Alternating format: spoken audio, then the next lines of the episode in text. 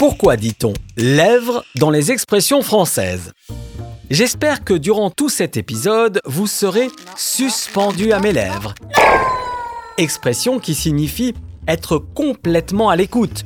On disait d'ailleurs autrefois être suspendu aux paroles de quelqu'un. Et comme ces paroles sont prononcées en bougeant nos lèvres, celles-ci incarnent maintenant les mots qui doivent être écoutés avec attention. Hein? Quoi? Pardon? On dit d'ailleurs aussi que l'on a un mot sur les lèvres quand on les cherche, ces mots. On dit aussi avoir un mot sur le bord des lèvres, dans le même sens que je l'ai sur le bout de la langue.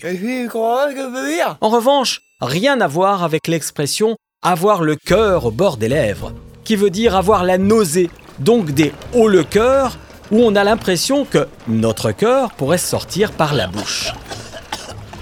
Dans ce cas, on aura peut-être envie de se pincer les lèvres, c'est-à-dire de faire une moue qui rend notre bouche plus fine.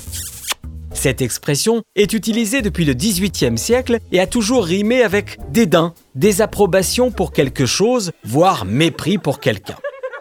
C'est toujours avec les lèvres pincées que l'on trempera ses lèvres dans une boisson. C'est la version plus distinguée de goûter une boisson. On y trempe ses lèvres pour en boire une petite gorgée avec préciosité et distinction.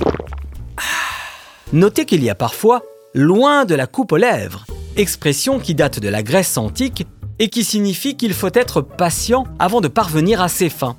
Car à cette époque, on buvait dans de larges coupes, souvent en position couchée, ce qui n'était pas le plus pratique. Finir sa coupe réclamait de la patience.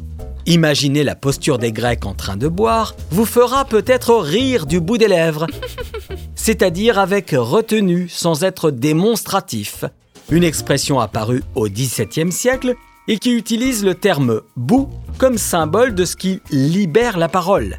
L'expression signifie ainsi rire sans vraiment ouvrir la bouche, sans conviction, voire avec réticence.